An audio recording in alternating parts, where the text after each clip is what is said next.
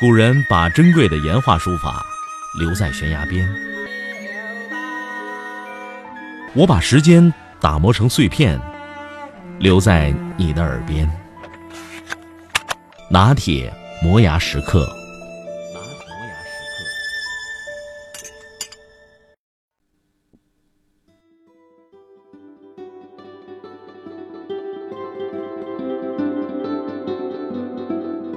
收看央视新闻联播节目已经成为国人生活中不可或缺的一部分。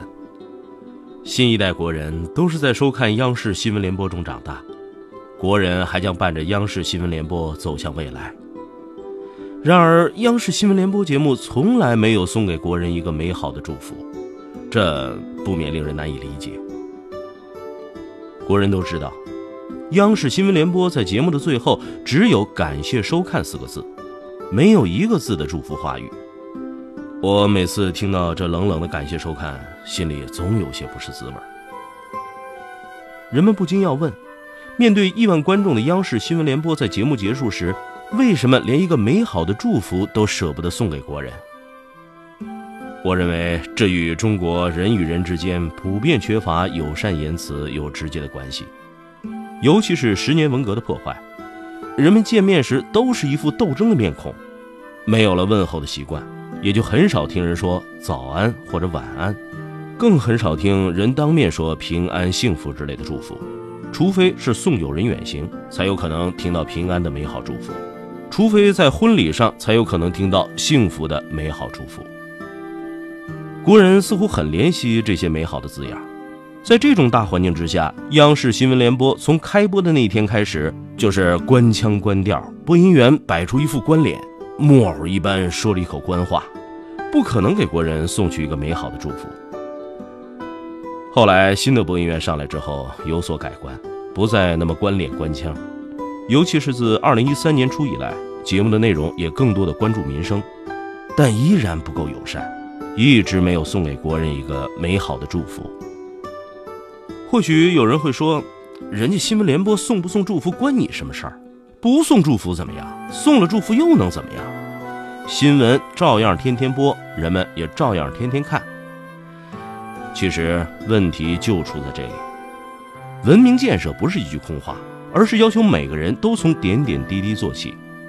人们在北京地铁乘坐电梯时就会发现。凡上电梯的北京人，在没有任何提示的情况下，都能自觉留出一条快速通道，以便让有急事的人能够快速通过。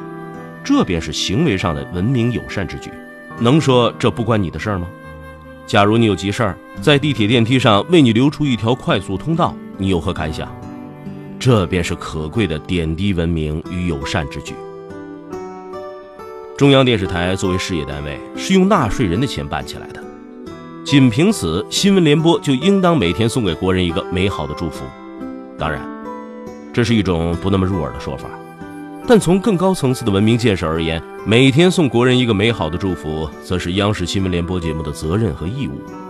作为受众率最高的央视新闻联播，更应该以自己的友善之举，带动整个社会的文明进步，在全社会形成和谐友善的氛围。友善是社会主义核心价值观的重要内容，送一个美好祝福给别人，便能体现出人与人之间的友善关系，体现出中国是一个礼仪之邦。更何况，舍得把美好祝福送给别人，是友善的最基本之举。然而，面对亿万观众的央视新闻联播，在节目结束时，连一个美好祝福都舍不得送给别人，这就应当是一个不幸。